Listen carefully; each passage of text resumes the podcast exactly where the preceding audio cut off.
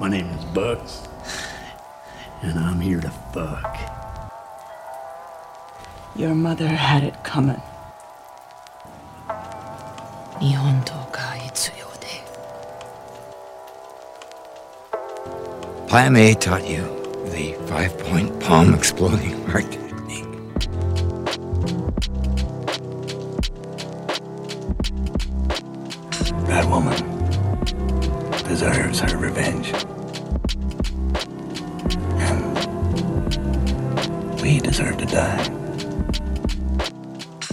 Bonjour et bienvenue dans Saga, le podcast qui parle de cinéma et de ses suites. Je suis Noah et je suis aujourd'hui en compagnie de Axel, Aujourd'hui, nous allons vous parler de Kill Bill, deux films qui nous donnent 4h07 euh, de visionnage, film au pluriel de Quentin Tarantino. Donc euh, on va peut-être commencer par parler euh, brièvement de Quentin Tarantino, je pense que vous le connaissez quand même.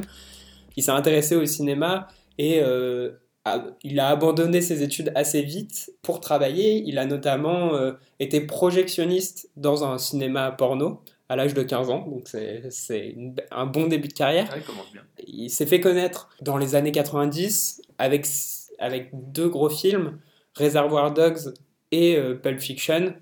Et Pulp Fiction qui a gagné quand même euh, la, la Palme d'Or à Cannes, donc c'est pas rien. Mhm. Et euh, en 97, il a sorti Jackie Brown, un film un peu moins connu, mais... euh, mais euh, Super bien. Ouais, Ouais, je suis moins fan de Jackie Brown, Ah, mais je- c'est un avis personnel. Bah, Michael Keaton, quoi, déjà. D'accord. Euh, donc, on arrive au début des années 2000. On va parler un peu de la genèse donc de, de Kill Bill sur le, sur le tournage de Pulp Fiction. Les deux, euh, Uma Thurman et euh, Quentin Tarantino, euh, évoquent euh, un projet de film euh, de vengeance inspiré du western spaghetti, des films de kung-fu et des films de sabre japonais. Uma Thurman y est pour beaucoup aussi dans, dans la création de, de ce projet et c'est pour ça qu'au début de Kill Bill, il me semble que il y a la pancarte qui dit sur une idée originale de Q et U, parce que Quentin et Yuma. C'est en 2002 que démarre le tournage puisque euh, Uma Thurman étant enceinte, euh, ils n'ont pas pu euh, le tourner avant.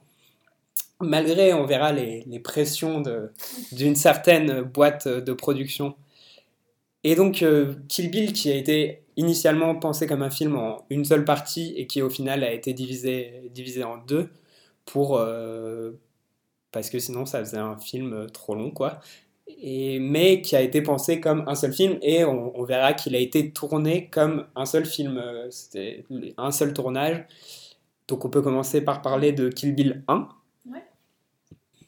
Je t'en prie, je t'en prie. Alors, Kill Bill Volume 1, film américain d'action avec un scénario original de Quentin Tarantino et du coup euh, sur l'idée de Uma Thurman. Euh, c'est un film de 111 minutes euh, avec Uma Thurman, Lucy Liu et Daryl Hannah. Ouais. Euh, tu confirmes ouais, je- C'est bien de confirmer. Moi, je suis, je suis assez d'accord avec ce Au que tu dis pour l'instant. C'est- c'est- donc, euh, Kill Bill, c'est un film très connu.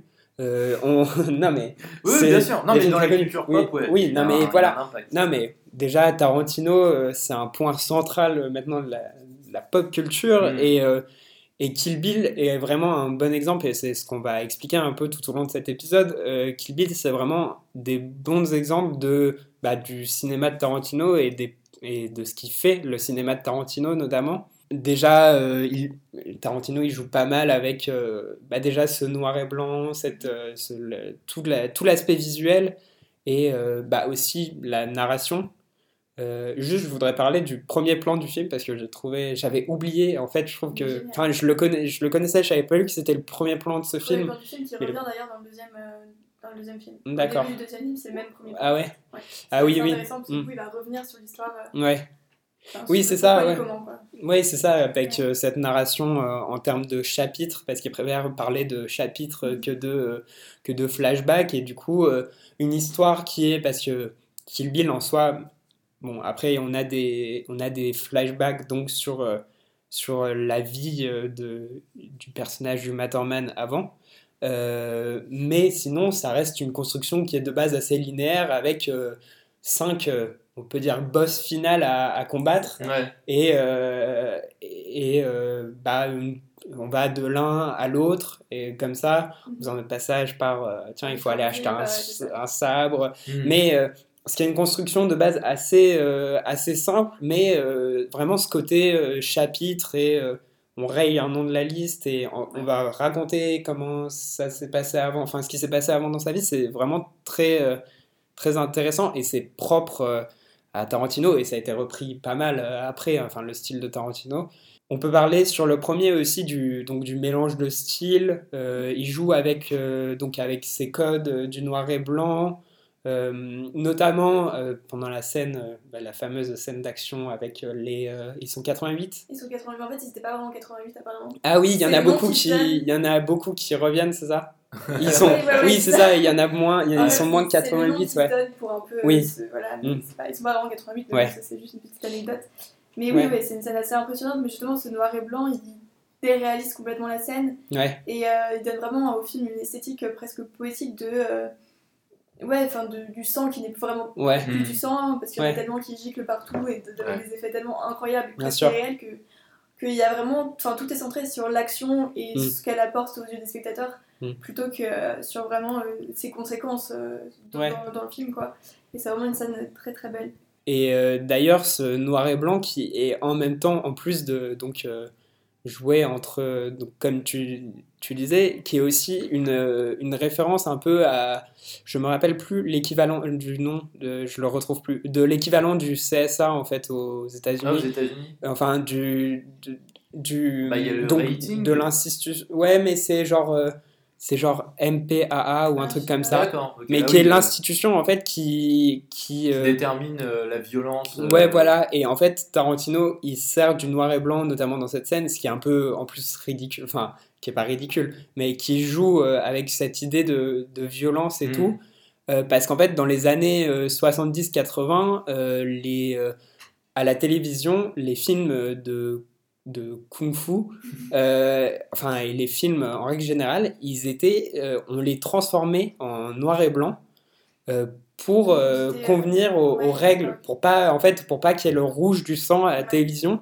Et souvent, ces films qui étaient en couleur à l'origine étaient vraiment genre mis en noir et blanc pour être diffusés à la télé parce que voilà, c'est le MPAA. Je sais pas pour, je sais pas pourquoi, je sais pas de quoi c'est l'anagramme, mais pour en fait pouvoir diffuser des films euh, violents Ouais. à la télévision parce que sinon c'était là bah, du coup ça aurait interdit. été un choix de Tarantino de. euh, Voilà, c'est pour faire un hommage à ça Ouais, et c'est pas un genre hommage que puis, parce qu'en même temps, t'as. Voilà. Et puis, ouais, c'est un hommage. En même temps, c'est vraiment une volonté oui, artistique, je pense. pas, euh, Et en plus de ça, c'est vraiment un contraste parce que Ouais. tu vois quand même le sang qui gicle. Ouais. Et, enfin, Tarantino est connu pour ça, pour euh, l'ultra-violence, mais qui Ouais. c'est tellement ridicule que à quel point ça gicle que. 500 litres de faux sang. Oui, 500 litres, voilà. ouais, tu- on a le, on a Ah. le même. Un bon semi, quoi. Un bon semi. Euh, Ouais, euh, Tarantino est assez. euh, bon, il y a certaines critiques qui lui reprochent ça, et pourtant. euh, Mais c'était peut-être une réponse d'ailleurs à cette critique, le choix du noir et blanc. Peut-être il a dit Ouais, vous voyez,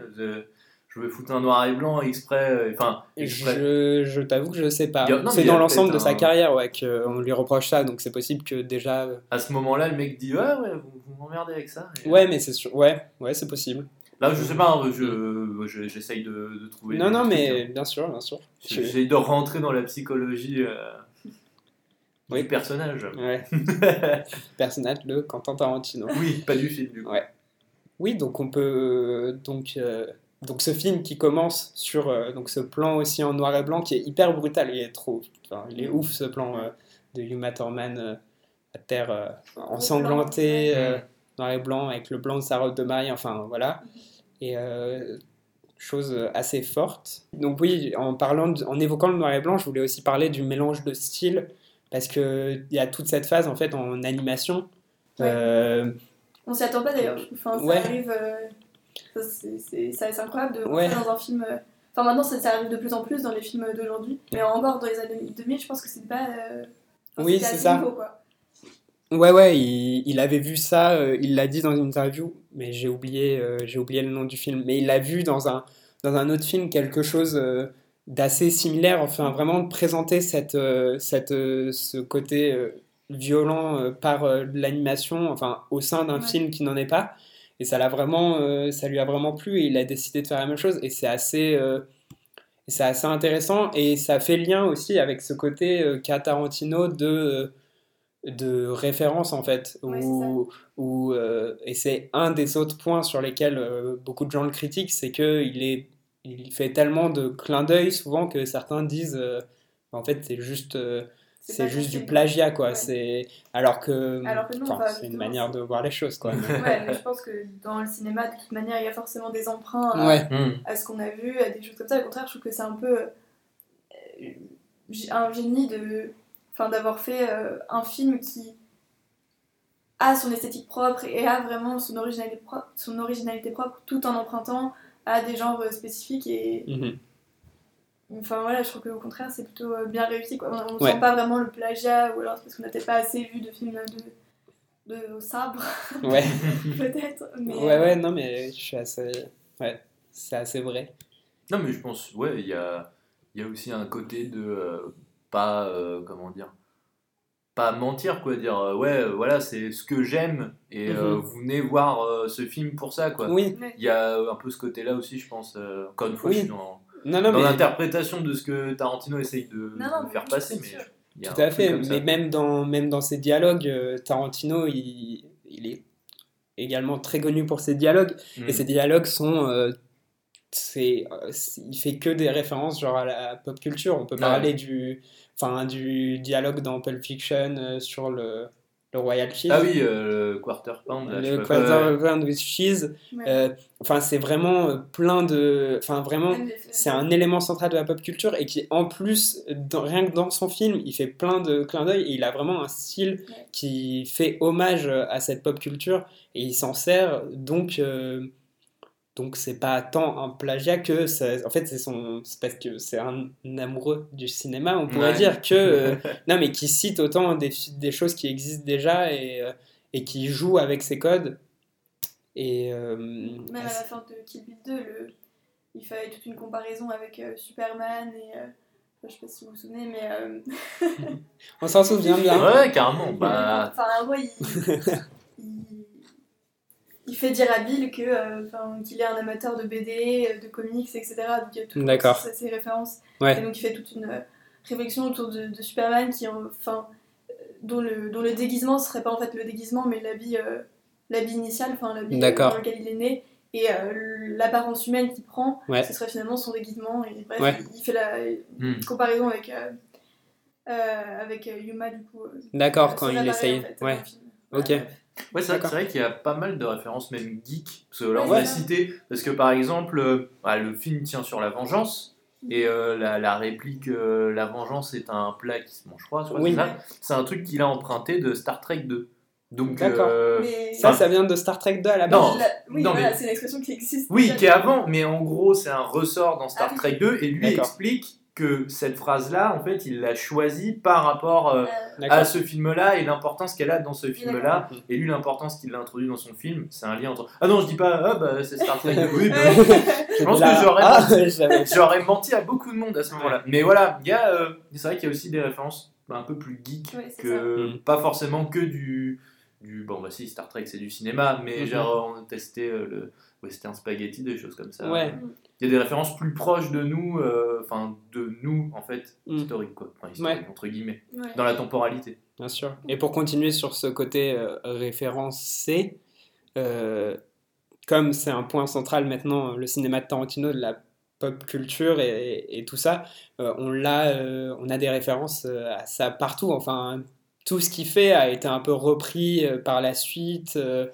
Euh, je pense notamment, euh, bah, du coup j'ai oublié ce que je voulais dire, mais euh, non mais j'avais j'avais un exemple, j'avais un exemple marquant mais j'ai plus. Non mais tout son, il y a plein de choses qu'il introduit dans, dans, dans Kill Bill qui vont être repris par la suite à droite à gauche, des idées de plans, les idées de... Par exemple, quand au tout début, je crois que c'est quand elle va voir la première, donc l'as du couteau, Mm. des armes blanches, euh, et que genre quand elle se retrouve face à face, il y a le zoom Ah sur oui. Ah euh, oui. ses yeux avec la musique euh, Oui, de l'alarme ouais, là. Et ça, je sais pas, parce que c'est peut-être en fait une référence à quelque chose à Mm. la base. Ah, peut-être. Mais c'est quelque ça, chose que, je- que oui, c'est quelque chose que je pense avoir vu plein de fois Ouais. après ailleurs. Non, puis il y a ce côté catalyseur, c'est-à-dire qu'il a pris des, des trucs qui n'étaient pas forcément connus avant, et lui, Mm. bam, il les a élargis, C'est redevenu un... Il y a un petit peu ce côté catalyseur aussi qui est Mm. intéressant euh, Ouais. euh, bah, sur le- l'ensemble de la saga. Bon, c'est Ouais. pas très euh, au fait que ce soit une saga, mais là, pour le coup, comme on vient en parler, je trouve que Mm. c'est assez intéressant ça, en fait. Mais même justement, il a remis un peu au bout du jour des. Bah, en empruntant justement par exemple au film de Kung Fu, etc. Ouais. Dans les années 2000, il commençait déjà un petit peu à être moins, moins regardé. Ouais. Et euh, que donc même le personnage de, de Pai Mei, donc euh, l'acteur Gordon Liu, en fait apparemment Tarantino l'a l'a pris parce qu'il il était un des, des plus connus dans, dans le Mhm. genre des, de films de Kung Fu, mais que c'était un peu pour le... Enfin il allait tomber un peu dans l'oubli, c'était un peu un fantôme, un acteur fantôme, et il l'a un peu remis au bout du jour comme ça, en lui donnant quand même une place euh, à son film. Et, et je sais pas, apparemment, il y a tout un truc de. euh, bah, justement, ces acteurs qui, qui reviennent un peu grâce à, grâce à ce film et qui étaient avant euh, dans d'autres films beaucoup plus connus mais qui Mhm. sont moins devenus après. quoi. Ouais, il transforme le has-been en cool. Quoi. Voilà, c'est ça. Enfin, Ouais. un peu. euh, C'est plus ouais, une sorte de fantôme. Euh, toujours un peu. Ouais, d'accord. Euh, oui, oui, bien sûr. Et, euh, et d'ailleurs, cet acteur, enfin, ce personnage, Tarantino, au début, voulait, pour si jouer avec, du coup, un peu les codes, jouer avec cette idée un peu de, de film, donc de film un peu asiatique, de- euh, d'arts martiaux euh, et tout, il voulait le redoubler par-dessus, mais mal le doubler. Mhm. Un peu comme on pourrait faire dans un aspect parodique. Ouais.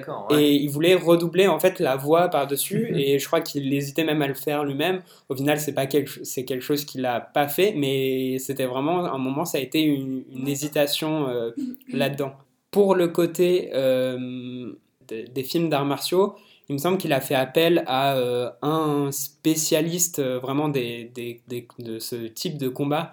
Euh, donc, il a été assisté de Yuan Woping, qui est qui a été choré- chorégraphe et qui est réalisateur de deuxième équipe d'ailleurs de, bah, de Kill Bill et qui a travaillé donc sur la saga Matrix et on sait que dans Matrix ça a quand même une importance les, Mm. cho- les chorégraphies de scènes de combat mais qui a aussi travaillé notamment sur Tigre et Dragon et sur d'autres euh, Ouais, d'autres euh, ouais. voilà et il a réalisé plus de 30 longs métrages qui sont considérés comme des classiques du genre donc vraiment c'est euh, Mm. une volonté vraiment de, de faire, ouais, c'est ça, de, de, re- de prendre quelque chose qui est un peu tombé dans l'oubli et, et de le, Mm. de le remettre au, au goût du jour et à sa, à sa manière et en, faire un mélange un peu des genres parce que c'est vraiment, Ouais. Kill Bill, c'est vraiment un mélange des genres quand même. Ouais, il y a un petit côté vulgarisation, même genre euh, ce qui peut paraître pointu, genre euh, tel genre de cinéma qui peut paraître pointu, lui il te l'inscrit dans un, Ouais. un autre genre avec ses codes, et il y a un petit côté vulgarisation qui est cool en fait. Enfin, Ouais. Moi, c'est ce qui m'attire aussi vers euh, son cinéma. Ouais, tout à fait. Tout, à à fait. Tout à fait. Euh, On peut dire aussi qu'il a été tourné, le film, euh, en Chine, au Beijing, au Beijing Film Studio, qui a été créé en 1949 à l'initiative de la femme de Mao. Donc ça, c'est Plutôt cool. sympa à savoir. Et que sur le tournage, euh, sur le tournage, il y avait euh, donc des techniciens et acteurs, euh, notamment euh, japonais, chinois et anglais. Donc c'était un peu, il y avait beau, énormément de traducteurs parce qu'il fallait bah, coordonner, Coordonner tout ça tout ça, ouais. et que c'était pas, ça devait pas être simple. Mais ça c'était pour la petite, euh, pour la petite anecdote. Ouais, bien sûr. On peut parler euh, initialement pour parler de, un peu de l'idée de saga, puisque c'est c'est l'idée Bah. du podcast. D'ailleurs, euh, quand, quand Tar- Tarantino il envisageait, euh, il- donc il voulait faire deux films. euh, pour faire deux films, deux époques, enfin vraiment deux films différents, mais il il n'a pas, il a pas osé au début en parler au producteur, qui n'est autre que le, Le bon, fameux. le bon Harvey Weinstein, Est-ce qu'on a le droit de le nommer? Est-ce que c'est pas un peu comme Voldemort? Faudrait pas le dire. ça non, parce que de- ça. de parler de lui, mais- Ouais, mais on pourra dire plus tard que ça a été un connard euh, dans l'histoire, donc euh, c'est pas, un- c'est pas un Ouais. souci quoi. Ouais. Parce que plus tard, quand on reviendra sur lui aussi pour une autre histoire, on voit qu'il a pas été très cool. Ah Et- bah, et genre ouais. sur le. du coup, ouais. oui, oui, oui. Encore moins. quoi. Je, ouais, je fais un euphémisme. Et, euh, et donc oui, il- quand il est allé voir, quand il est allé les rencontrer, à la lecture du script, euh, c'est Harvey Weinstein qui euh, en est parvenu à la conclusion que ça pourrait faire, un, que ça pourrait faire euh, deux films quoi, au lieu d'un seul. Donc faut quand même le remercier, Donc, parce que sinon on n'aurait pas fait Kill Bill. Donc euh, merci non, Harvey Weinstein. Non, Eh. non, non, on va, on va quand même pas le remercier Ah, parce que. Ouais, non, juste, il, je pense que juste, il est producteur, il s'est dit, ah, oh, on films, peut faire deux films, ça fait plus d'argent qu'un seul. Moi je suis avocat, je dois défendre tout le monde, Ouais. même les pires. Non, Donc, non. voilà. Non, on fera pas, on fera pas ça là, mais, euh, mais oui, on peut, on peut passer un peu sur le deuxième film du coup. Mhm. Et, euh, et sachant que, sachant qu'ici on est deux à pas ra- avoir revu le deuxième film, même si on l'a déjà vu, tu l'as déjà vu? Ouais, on- même si on- l'un de nous deux l'a déjà vu, on, on peut. euh, non, mais on parle. Non, on- en fait, Moi j'ai j'ai pas, pas mal connaissance du deuxième opus. Mhm. Euh, rien que la fin. Qui... est- Bah tu vois, Oui. c'est dire à quel point le film est iconique, c'est que sans avoir vu le film, j'ai quand même déjà vu la fin. Ouais. Mm. Donc rien, rien que ça, déjà tu te dis bon bah c'est hyper iconique quoi. Ouais. Enfin, et il y a aussi du coup c'est intéressant de se dire que c'est un film qui aurait même pas pu être là quoi. Enfin à, à la base il, il aurait Ouais. pu ne pas être là puisqu'il était tourné qu'en un seul. ouais. Et Il y a ça qui est intéressant, je pense Mm. qu'on en reparlera en conclusion. euh. Euh, pour revenir sur ce côté iconique, ce qui est marrant, c'est que je pense Kill Bill, je les avais pas revus depuis. euh, Enfin, n'avais pas revu le premier puisque je n'avais pas vu le second, mais j'avais pas vu- revu euh, le premier depuis au moins 7 ou 8 ans. Ah oui. Et je me rappelais. Ouais, je l'ai vu Ça tôt. t'a pas traumatisé? Non, pas du tout. Et. Ouais. Attends. je... Ouais, non. Non, ça a été euh, quand même. non, mais, mais euh, vraiment, je me rappelais du premier, genre plan, Ah. Plan pour plan, quoi. Mm. Bah, en fait, Vraiment, c'est- les images sont tellement marquantes. c'est marquant et puis c'est rapide, mais. Mm. Enfin, comment dirais-je? Les scènes sont pas rapides. Tout va super vite, mais en même temps, les scènes durent longtemps quand même. Enfin, les scènes Ouais. de combat au restaurant, Oui, elle est longue, même si tout s'enchaîne de manière Ouais. très très rapide, qu'il y a des mouvements partout, des coups de sabre, des bruits de je sais pas quoi, de- Mm. d'a- d'armes et tout, bah, ça, ça marque parce que c'est des trucs qui, enfin, ouais, qui, qui quand même euh, prennent un, pas mal de temps quoi, à, à se faire. Ouais, Donc, ouais. Alors que justement sur le 2, euh, il y a moins d'action. Mm. Et donc on a plus tendance à oublier peut-être des, des détails de, de dialogue entre des, des personnages. Et peut-être qu'il est moins marquant dans ce sens, à part quelques épisodes vraiment euh, centraux, Bah, euh, que le premier. euh, ouais, ça, des choses marquantes dans le 2, je me rappelle tout l'aspect euh, quand elle est enfermée euh, sous le. Ah dans- ouais. elle a- quand, elle est en- quand elle est enterrée vivante, Alors Et avec le- le... actrice ouais. Top. Alors, et qu'elle doit. Et qu'elle doit s'échapper euh, de ce Voilà, bourbier. ça, à part quelques scènes vraiment marquantes. Oui, ouais, ouais, ouais. Mais dans l'ensemble, bon. je me rappelle quand même assez bien, même du deuxième. Et, Mhm. euh, et quand on parlait du coup du fait de redoubler le, le maître euh, mal, je comprends tout à fait parce que moi, dans ma tête, je sais plus si c'est vraiment le cas, mais l'acteur et, et son, enfin, comment il est, il est mis en scène, ça fait vraiment euh, Ah, truc oui. un peu cliché. Bah, euh, surtout que c'est un peu mal fait parce qu'en fait on voit ses sourcils. oui, voilà, ouais, et c'est euh, ça. fait vraiment euh, masque, euh, Ouais. déguisement et tout. D'accord. Et, euh, et c'est sûr que du coup ça fait, euh, ça, ça fait rire, enfin ça fait sourire quoi, Mm. par rapport un peu au, au personnage de, de, samouraï qui arrache les yeux de ses élèves quoi. Ouais. mais euh, ouais, non non franchement ça c'était bien. Et, euh, mais par contre oui on peut vraiment suivre quand même le, le, le, le- le fil du film euh, en le rapportant au, au premier parce que c'est vraiment la suite de la vengeance, c'est euh, enfin, la course qui continue et donc Ouais. c'est enfin je veux dire c'est assez facile à suivre, c'est finalement assez linéaire mais on revient quand même sur les motifs des personnages parce que le, premier était un peu incompréhensible, Enfin, en fait on sait qu'il y a de l'action Ouais. mais on sait pas vraiment pourquoi, euh, pourquoi ils agissent, Ah oui. Euh, on sait pas pourquoi, euh, Pourquoi pourquoi ils- ils décident de se venger, Enfin, Ouais. bah, on sait pas. Bah, pourquoi elle décide de se venger Si, on sait. mais- On sait pas pourquoi eux sont venus. Oui, c'est ça que tu veux non, dire mais- Oui, oui, bah, oui, c'est ça. je- je- Pardon. je- Non, non, T'inquiète.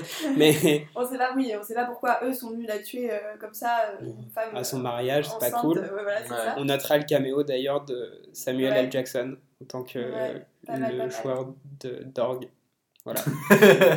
non, mais c'est vrai. Ouais, c'est- vrai. Eh, il a pris son cacheton, c'était Ah pas ouais. mal. Il est reparti. il avait- Et donc ouais, on a un peu plus de motifs sur les personnages, on comprend un peu mieux euh, leur histoire, enfin on revient vraiment sur l'histoire euh, passée de, des acteurs. Donc euh, c'est plus euh, psychologique peut-être. Enfin, je trouve que dans le premier, on s'attache peut-être moins au personnage, on Mhm. s'attache moins à l'actrice principale, euh, qui est entièrement définie par ses actions. Ouais. Et d'ailleurs, ce qui est pertinent, marquant, c'est que elle, elle a pas de nom. Elle s'appelle La Mariée Ouais. Et on ou bip Black son nom. Mamba, et on bip son On nom. bip son nom plusieurs Ouais. fois. On le voit juste. euh, J'ai lu qu'on le voyait juste sur le, son billet d'avion, je crois, à Ah un ouais moment. Mais sinon, euh, mais moment. sinon, euh, ça, je me rappelais plus du tout que son nom était vraiment bipé. Ouais, si, si. Et je crois que c'est qu'à la toute fin du 2 qu'on l'apprend. Bah, ouais, c'est ça, à un moment, elle dit Béatrice, elle était. Ouais. Béatrice Ah, c'est ça, Béatrice.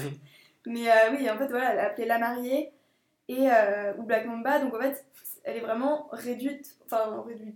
Dans le premier, elle est vraiment une sorte de stéréotype Ouais. euh, d'une femme qui a pas de nom, mais qui, a vu, qui agit vraiment entièrement en vue d'une action, donc la vengeance. Et Mhm. c'est un peu pour exacerber justement euh, la cause pour laquelle elle, elle- elle agit en fait. Ouais. Elle agit juste par, par vengeance parce qu'on a tué euh, son mari, parce qu'on a tué euh, son enfant. Enfin, c'est Ouais, une machine, quoi. Il y a vraiment ce côté machine. Ouais, c'est ça, on Machine détache à vraiment émotionnellement du Mm. personnage, du coup, Mm. dans, dans le 1 en tout cas, et dans le 2, on apprend plein de choses, on apprend en plus sur sa relation avec Bill, on apprend qu'elle a un enfant, enfin voilà, et donc on redécouvre un peu l'actrice, enfin le, le personnage plutôt, Mhm. et donc ça c'est assez intéressant aussi, c'est ce qui change vraiment entre les deux, euh, je trouve.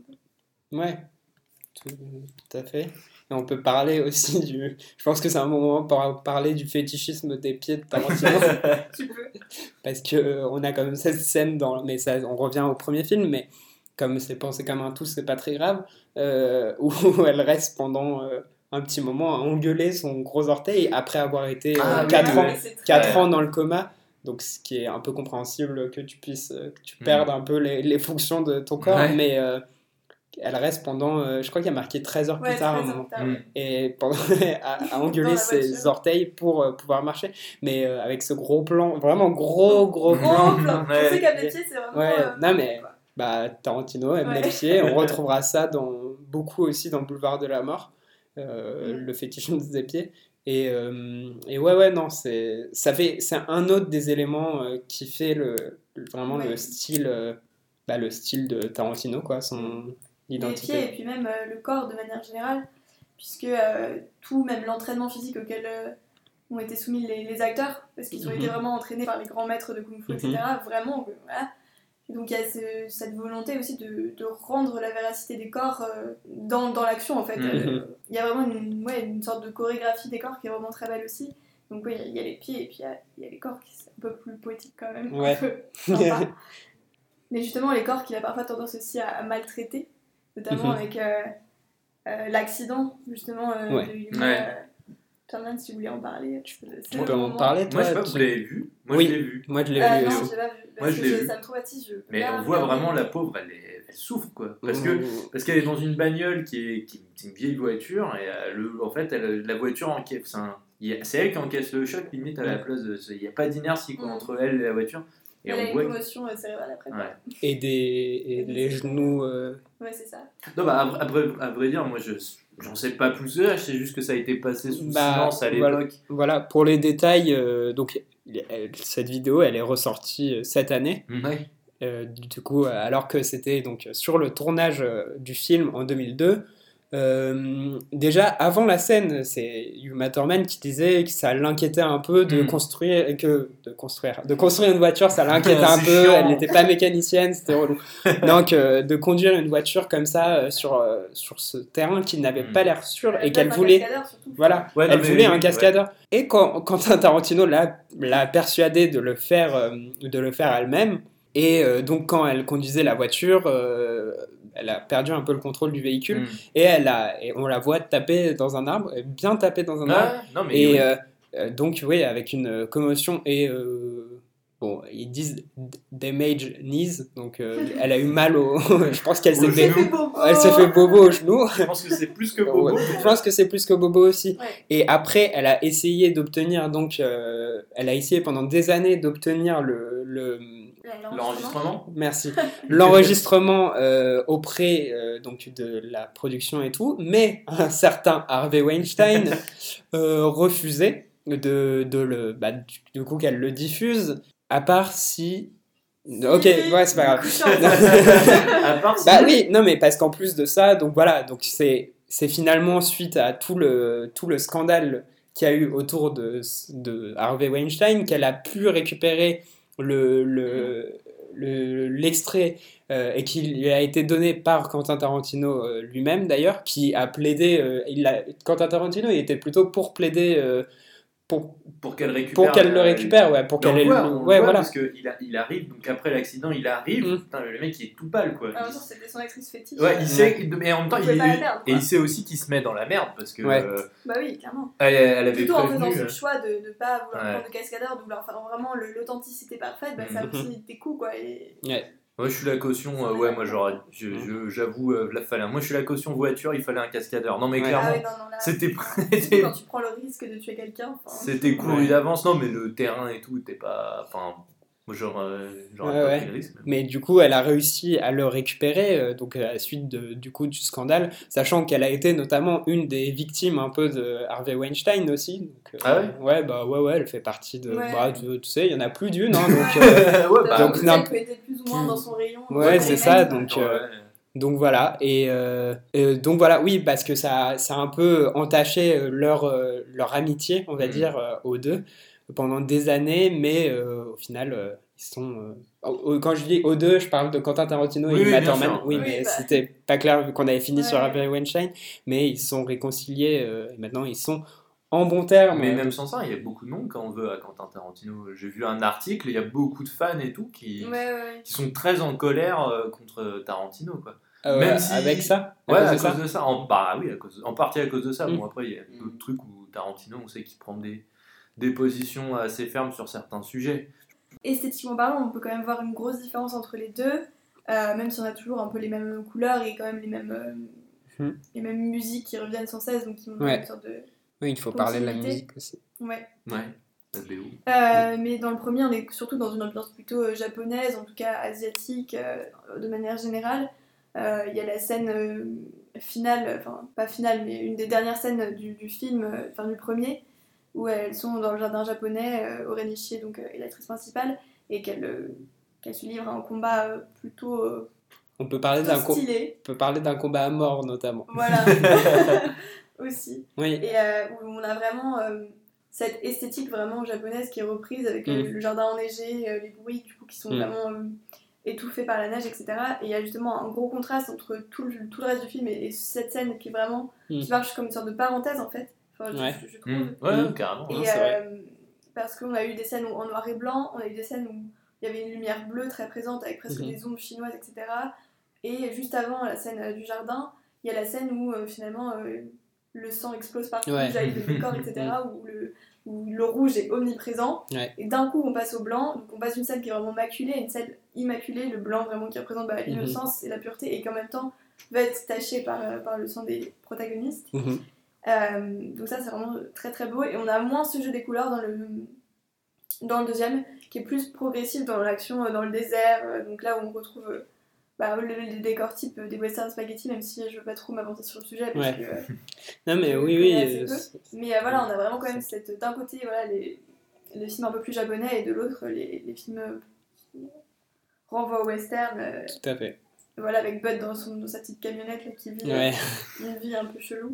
Ouais. Euh, voilà, et puis on peut parler des musiques aussi, dans, Ouais. dans les, deux, euh, dans les deux. Ouais, avec notamment, euh, si je ne me trompe pas, mais peut-être que quelqu'un ici représente plus euh, la street que moi, mais une, une BO de RZA.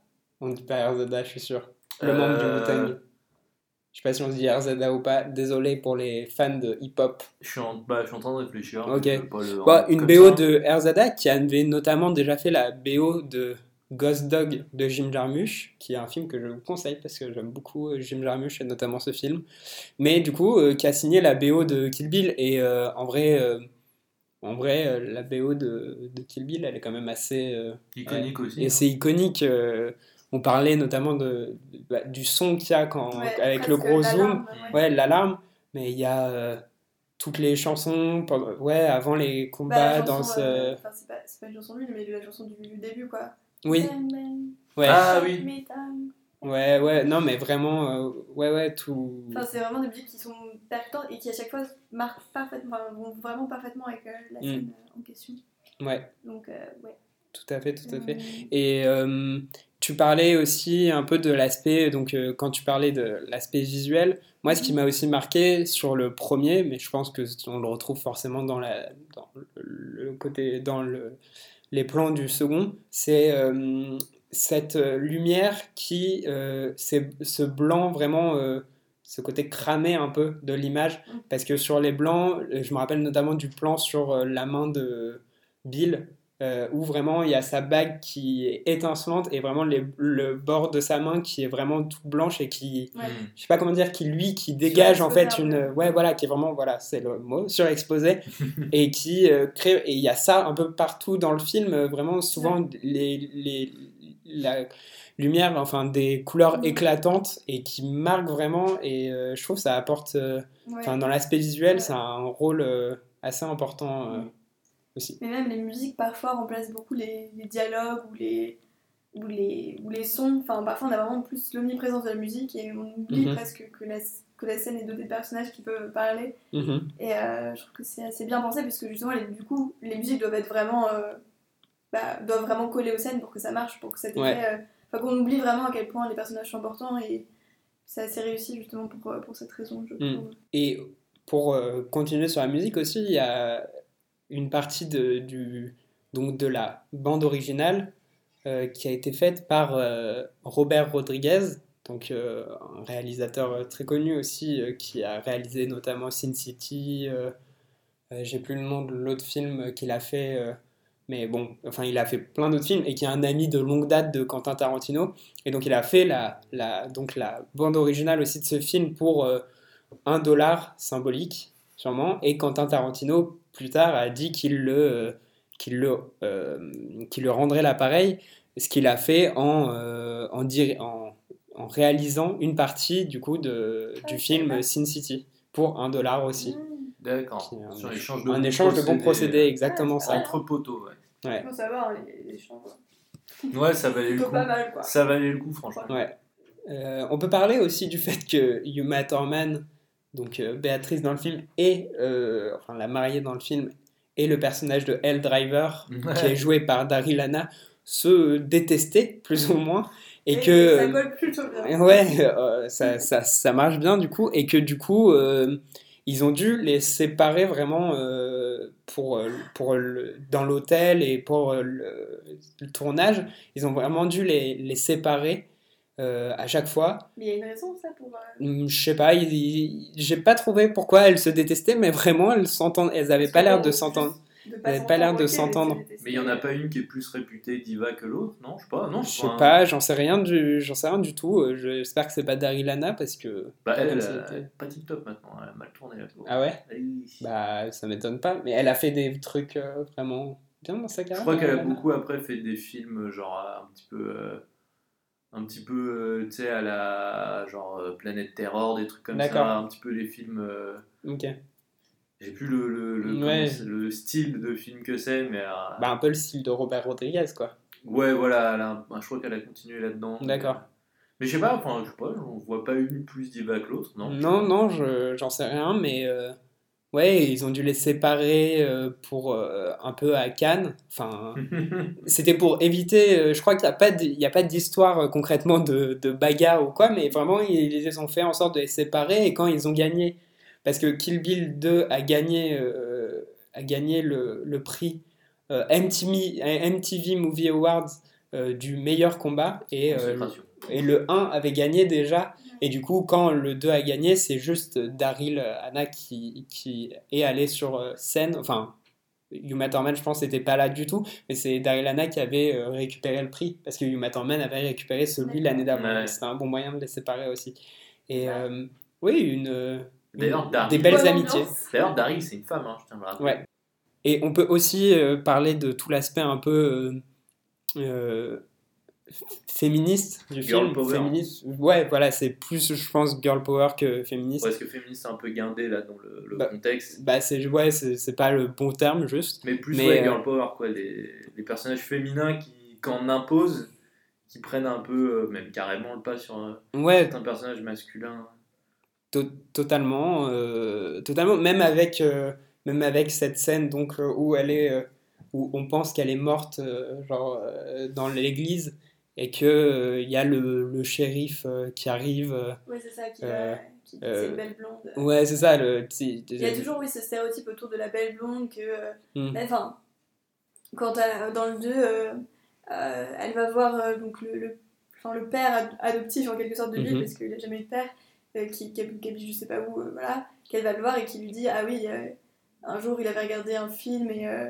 Je sais pas, il suçait son pouce en regardant une blonde et euh, en gros euh, c'est là depuis, enfin c'est à partir de ce moment-là qu'il a su qu'il aimait les blondes. Il y a tout ce, ce, cette critique un peu du fantasme euh, des, des hommes pour les blondes, enfin pour Mhm. les femmes en général. Et, euh, et on retrouve ça dans tout le film avec même pendant la scène où elle se réveille de son coma et puis un homme Ouais. euh, presque Oui. l'a violée, elle, va le- elle va le tuer. Ouais, Enfin, il y ouais. a vraiment toute cette dénonciation de un peu de la Oui, de la force des hommes qui finalement elle est complètement retournée par, par la femme qui finalement prend conscience de sa force et, et arrive Mhm. à bah, dégager ces hommes euh, une bonne fois pour toutes quoi. Ouais, et elle s'approprie le camion du mec. Ouais, en plus, Le- le Pussy, euh, Pussy Va- c'est quoi Comment Pussy Pussy Wagon. Pussy Wagon. Elle s'approprie la clé, donc euh, ouais, c'est Ouais. c'est elle maintenant. ouais. Mhm. surtout avec un nom aussi con quoi. Ouais. Ouais. Euh, Mais, mais du coup, moi je me demande vraiment comment, pendant la première projo, Weinstein il a réagi devant le film. Il a Bon, dû dire. euh, en vrai, je sais pas. plutôt chouette. il, a un- il doit avoir un rapport très bizarre aux femmes, c'est sûr. Et quand il a vu un film où c'est des femmes qui sont plus fortes, quelle, quelle tronche il a dû tirer quoi. Ouais, je sais pas. Bah, en même Ouais. temps, c'est. Peut-être qu'il a même pas compris que c'était les femmes qui étaient plus fortes parce que. Parce qu'il y a Bill. Non, mais c'est ça, parce qu'il y a quand même un, Ouais. pas un chef euh, qui est un peu là euh, avec toutes les. Justement, il y a aussi Mm. le Bill qui est là, un peu séducteur avec toutes les femmes euh, Mm. qui, recrutent, Ouais. qui sont que des femmes d'ailleurs, faut quand même le préciser. Bah, il y a. à part euh, Bud, Madsen. euh, Bud, c'est Oui, son frère. frère. Ouais, donc, c'est ça. c'est pas pareil. Oui, et on peut parler aussi du fait que dans le 1, l'antagoniste principal qui est Oren Ishii, euh, en fait, on, on a vraiment plus de sympathie pour elle dans le fait que euh, on voit qu'elle a traversé des trucs hyper durs dans sa vie et que c'est ça qui l'a qui l'a fait un peu devenir euh, comme elle a été et quand même son personnage de méchante euh, et tout, il est sympathique dans son côté euh, bah, femme forte et Mm. qui euh, et qui s'est com- qui a dû combattre pour euh, en arriver là où elle Surtout était. combattre contre les hommes, parce que Ouais. pareil, encore une fois, c'est les hommes qui ont, qui ont tué sa, sa famille. Mm. Euh, on voit que Quand elle est nommée, euh, Quand quand, elle elle est nommée à la direction, t'as l'autre. Ouais, Ouais, c'est ça, elle doit s'imposer et à encore plus faire ouais. ses preuves euh, que. Ouais, mais il y a même un truc, enfin une réflexion raciste, euh, enfin une Oui. réflexion sur le racisme plutôt, Ouais. euh, puisque elle est, elle, est, elle est chinoise, japonaise et américaine, Ouais. et, euh, et donc euh, le, bah, l'un des, dirigeant, l'un des enfin dirigeants euh, de la sorte de. là-dessus ouais. et bon, elle coupe la tête quoi. Ouais. Donc il y a vraiment ce, enfin il y a plein de, de problématiques qui sont quand même Mm. soulevées par le film, mais de manière quand même assez légère. Enfin Ouais. c'est pas juste, euh, ah, on va parler de racisme, on Ouais. de féminisme, Ouais, non, c'est pas Ça, Vraiment, c'est souvent un reproche aussi qu'on fait à Tarantino, le fait que euh, quand il parle de trucs, il en parle visiblement à moitié et qu'il s'engage jamais vraiment Bah dans ouais, le truc. pour le coup, Oui.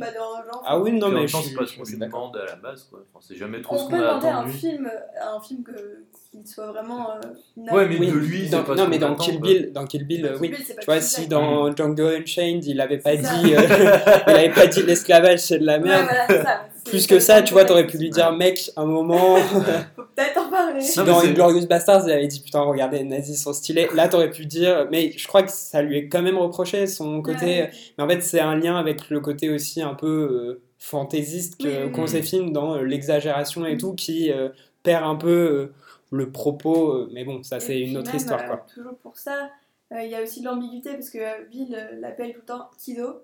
Et donc, Mhm. en même temps, c'est un indice sur son nom de famille puisqu'elle s'appelle Béatrice Kido. Ouais. Et en même temps, c'est euh, un peu le rapport euh, bizarre, ambigu Mm. entre euh, le père et la fille alors qu'en Ouais. vrai, ils sont- Ouais. ils sont Ouais, bah, Ensemble, quoi. même le, malsain. le ouais. patriarcat. Ouais, bah oui, c'est ça. Enfin Mm. voilà, c'est un peu cette. euh, Vraiment. Ouais, ouais, bah, bah, non, mais tu l'as placé. Il y a souvent d'ailleurs des, des scènes en contre-plongée où on voit, on voit euh, Uma Thurman justement euh, allongée et puis les, les hommes vraiment bah, Hmm.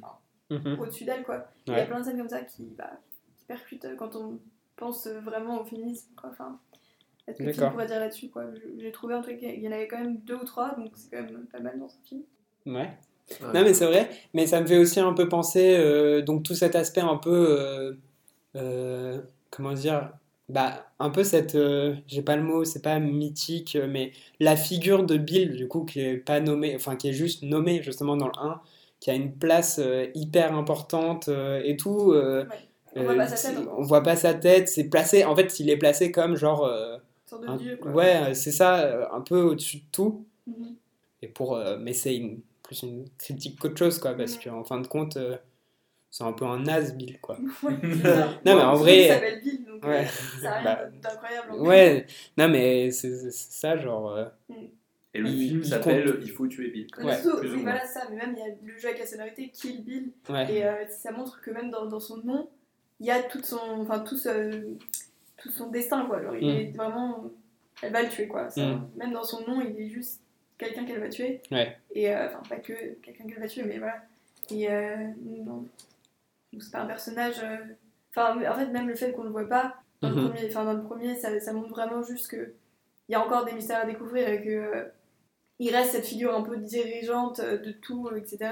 Mais qui a pas vraiment de d'action enfin, sur le film, sur les personnages, euh, et qui va en avoir dans le 2, quand là on va voir enfin sa tête. Mm. Et parce qu'on va aussi voir aussi euh, bah, sa relation avec, euh, Ouais. avec Béatrice, justement. Mm. Après, on peut parler de la scène finale, peut-être. Attends, avant j'ai une anecdote Ouais. rigolote.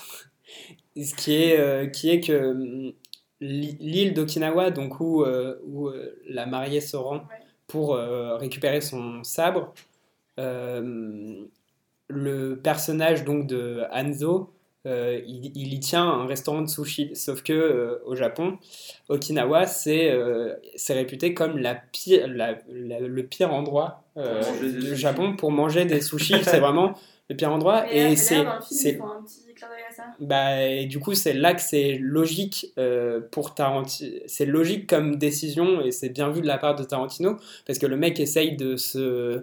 Il essaye un peu de s'exclure. euh, Enfin, il veut vivre un peu reclus et arr- il a voulu arrêter euh, tout ce qu'il faisait de construire des, des armes de guerre et tout.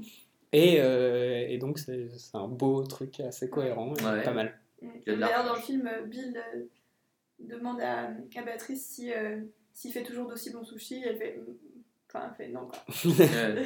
C'est pas son fort. Il est, il est balèze dans plein d'autres trucs, mais Bah, les sushis, armes, ça va. Mais les sushis, bof. Vraiment Couper pas le ouf. saumon, c'est pas très. Ouais. On peut parler de la Ouais. scène finale. Quand même, quand même, quand même, enfin, et même de ce qui amène à la scène finale, de euh, Béatrice qui arrive dans la dans l'hôtel, euh, enfin dans la maison où sont euh, Bill et sa fille avec un Mhm. pistolet et finalement il y a cette scène assez, enfin, enfin, perturbante et choquante, enfin pas choquante mais surprenante plutôt. On- la première chose qu'on voit c'est sa fille en fait, donc on comprend Mhm. directement que c'est sa fille. Et juste à côté, il y a Bill, et ils ont des pistolets, mais des faux, des pistolets en plastique. Donc elle a le Mhm. pistolet vraiment meurtrier, et eux, les pistolets en plastique, et ils font semblant de mourir en fait. Mhm. Et toute la scène va être portée autour de cette problématique de la vie et de la mort, parce que la petite, en fait, elle a tué euh, son poisson rouge. Et donc, euh, Bill va dire qu'en fait, c'est là qu'elle a découvert ce que c'était la vie et la mort, etc. Et après, il va, il va dire à sa fille, bah, papa fait pareil avec maman. Top. Yes. Ça, c'est de l'ambiance, ça. et en fait, tout va se délier à partir de ce moment-là. Et donc, je trouve ça super bien introduit, en fait, parce que... euh, enfin, ça part d'une petite anecdote sur la vie et la mort de la petite euh, qui a mis son poisson par terre euh, et qui est mort, et finalement, on arrive à un truc beaucoup plus grave. de, de- enfin, Voilà. Et d'ailleurs, c'est assez invraisemblable parce que la petite elle est là, bah ok, maman t'as eu mal? Non, non, franchement ça passe. Non mais voilà, et je sais pas si vous avez d'autres trucs à dire. Enfin là, c'est que le début, de c'est pas la scène. Bah, finale, sur mais- la scène finale, euh, pas trop, on rappelle que nous n'avons pas revu le film, quoi. Bah, Mais- si, du souvenir que j'ai, c'est. euh, Ah, c'est vrai que tu te rappelles de la scène finale. ouais, elle le tue avec. euh, La La- technique. La technique secrète, ouais, ça, ça m'a... Et il n'y a pas de sang, du coup, dans la scène vraiment finale. Juste un peu au bord des lèvres. Ouais. mais, euh, Mais c'est il y a très peu de sang. Ce qui contraste avec le reste du film. Voilà. mm, Et c'est d'ailleurs impressionnant avec sa petite technique là. Ouais. avec ses doigts, et puis après il fait les fameux 5 pas. J'ai bien compté, il y en a vraiment 5 Mhm. Sont pas foirés. je crois que tout le monde a compté euh, Aurore, mais, mais bien, bien joué, tu aurais peut-être Ouais, pu les avoir là-dessus. Non, mais oui, du coup, il n'y a pas de sang et c'est assez. euh, bah, c'est un peu à l'image du. En fait, il n'y a pas vraiment de réelle confrontation entre les deux, quoi. Il n'y a pas de combat. Ouais. Euh, si. Il y a eu un combat. ouais, il y a, bah, il y a totalement un combat, quoi. Ouais, le combat, Il genre, il est. En fait, à un moment, elle, je sais pas, ça va trop vite pour qu'on saisisse vraiment ce qui Mhm. se passe. À un moment, elle prend le sabre, parce que du coup, ils ont l'ordre de sabre. Elle prend le sabre et ils commencent à se. à Ok. faire un combat de sabre, quoi. Mais ils sont sur, sur des chaises, donc c'est assez. Enfin, ça rend tout vraiment euh, presque parodique, encore une fois, parce que Mhm. vraiment, ils avancent sur les chaises, quoi, Mhm, en se avec les sabres et tout. Et, euh, et juste un moment où elle arrive à le désarmer, et là, elle fait la, la fameuse prise. euh, Et voilà, non, il y a... puis c'est beau aussi parce qu'elle lui dit euh, Je pense que t'es prêt, quoi. T'es prêt à mourir, et t'es Mm. prêt à plus être vie, et à enfin. Et il y a aussi la persistance, bah. Enfin, elle va jusqu'au bout alors que, elle a... enfin, alors que c'est le père de sa fille, qu'elle elle a vu comment il se comporte avec sa fille de manière Mhm. assez. Enfin, pas, pas terrible, quoi, du coup. Ouais. Euh, et finalement, elle décide quand même de le tuer. Et, et ça se finit par, euh, par sa petite fille qui, qui regarde un dessin animé. Donc là Mhm. encore, c'est. Enfin, ça démythifie complètement le, le- la violence du film, puisqu'elle Mhm. commence à regarder un petit dessin animé comme ça, complètement innocent. Mhm. Et, euh, et en parallèle, il y a, il y a Béatrice qui pleure dans sa salle de bain euh, parce qu'elle a tué. euh, D'accord. Et euh, donc, c'est assez beau comme scène de fin, je trouve. Enfin, c'était plutôt réussi, quoi. D'accord. Non, mais C'est un peu nul de juger ça comme ça. mais- Non, non, ouais. c'est ouais. une, belle, euh, c'est une belle manière de conclure euh, ce podcast, je pense. À moins qu'on ait d'autres choses à dire. Ouais, mais- que sont-ils devenus Ou alors t'avais quelque chose Ah ouais. d'important à non, dire Non, faudrait qu'on la prépare, la truc. Quels sont-ils devenus? Bah, Fallait si, que déjà Caradine. Tu sais comment il est mort? Ah, c'est lui qui est mort et, et qui s'est. Ouais. Ah Putain, je savais pas. qu'il- je Il, savais- s'est- il est mort. Attends, il est mort dans un placard en train de s'étrangler et de se branler. C'est pas trop fort ça? Si, si, c'est. Non, mais pourquoi je m'entendais pas cette histoire c'est un peu. Ça a dû. On en parle une fois de temps en temps. Non, mais. Je- Parce qu'en fait, j'avais- j'ai jamais su qui c'était. J'ai pas fait le lien en fait. Là, j'ai vu euh, Caradine, mais j'avais jamais fait est le mort comme ça. Il est mort, mais dans un placard. Je sais pas pourquoi. Ça, tu le gardes dans le podcast. Hein, tu Ça, le gardes dans euh, l'épisode. J'en suis pas certain, tu vois. Il est mort tu euh, gardes. là récemment? Oh non, il- ça date. Ah. C'est pour ça que. Et je crois même qu'il est mort pendant un. Non mais euh, d'accord, Uma Thurman est devenue quoi? Euh, Elle est dans d'autres films. Bah non, désolé. Après ça, elle a pas explosé. ex- Enfin, C'est vrai. non, c'est vrai vrai qu'on l'a vu dans. Ah, je trouve pas qu'elle est ultra Non, vrai Et en plus, je la confonds toujours avec euh, Mais elle reste. euh, Nicole Kidman. Tony Collette. Mais si, l'actrice dans. Oui, je vois qui c'est Tony Ah bah. Collette. Ah bah, Dans, dans Little Miss Sunshine, pas Eternal Ou dans. Moi, Hérédité. dans Imperium. Ou dans Hérédité. J'ai pas vu Hérédité. non, mais euh, si. euh, Ouais, Après ça, elle a pas. c'est vrai. Pareil, Madsen. euh, Quentin Tarantino. Ouais, voilà. Non, mais par contre, Tarantino, à contrario, il a continué à, à grimper. euh, Ouais, Tu vois J'ai pas vu le dernier, moi, donc je peux pas trop me prononcer. The Eightful Eight. Si, j'ai vu. Ouais, mais bah, sans même mais le il voir, on sait qu'il a eu Ah une oui, non, grosse je- pub, tu vois. Oui, oui, non, carrément. C'est pour ça, et, et contrairement, enfin, je veux dire, il n'y a aucun acteur, si, Lucy Liu, mais même elle, elle a pas. Elle a pas eu une C'était- Ils carte. correspondent aussi vraiment à ce. ce- Enfin, je pense que si on les voyait dans d'autres films, même s'ils ont quand même joué dans d'autres films, etc., ça ferait un peu un choc parce qu'ils sont toujours associés à, Ouais, voilà. ouais. Mm. à cet univers et. Enfin. C'est dire à quel point il est iconique, quoi. Ah, c'est la meuf de Kid Bill. Bah ouais, c'est ça, Mm. enfin, genre dans sa combinaison jaune et tout. Ouais. donc, Ouais. ouais, je sais qui c'est quoi. Combinaison jaune, Jaune qui vient de Qui vient de. euh, la tour Montparnasse infernale. Tout à fait, c'est ça. Non, c'est euh, Bruce Lee. Oui, c'est Bruce Lee dans le, hommage, d'ailleurs. dans le film euh, Le jeu de la mort. Ouais. Qui est le dernier film de Bruce Lee d'ailleurs. Ouais. Bon, bah, on, on va se quitter là. Ouais. Et on, on se retrouve euh, bientôt pour Alors, un, nouvel épisode. qu'il faut que je donne un indice encore? Parce que là, je. L'arme fatale. non, euh, non, c'est pas encore, mais on, Ouais, on n'a on pas verra. choisi. Non, on pourra choisir. Il y a un de- taxi dedans. Mais Ouais. je veux pas dire. Non, je rigole, pas Si. On Non, non, mais. Bah, non, mais du coup. on si, il il y a Ouais, d'accord. On fera pas taxi tout de suite. euh, Allez. bon. Non, la flemme. Allez, s'il te plaît. Euh, bon, bah, on, on vous laisse. On vous dit à bientôt. À bientôt. Oh, vous l'avez bien fait.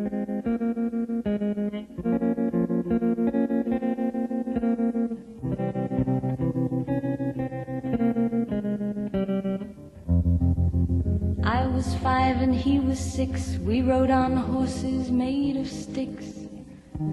He wore black and I wore white.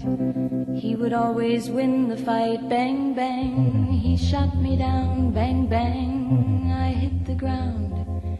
Bang, bang. That awful sound. Bang, bang. My baby shot me down.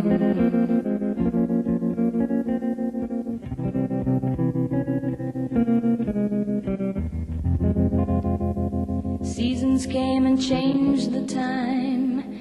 When I grew up, I called him mine. He would always laugh and say, Remember when we used to play? Bang, bang. I shot you down, bang, bang. You hit the ground, bang, bang. That awful sound, bang, bang. I used to shoot you down.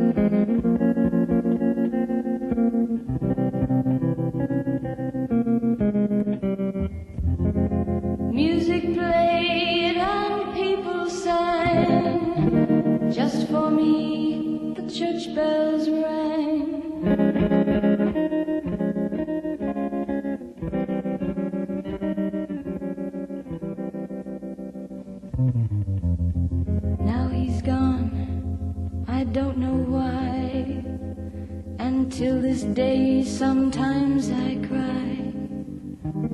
He didn't even say goodbye, he didn't take the time to lie. Bang, bang, he shot me down, bang, bang, I hit the ground, bang, bang. That awful sound, bang, bang. My baby shot me down.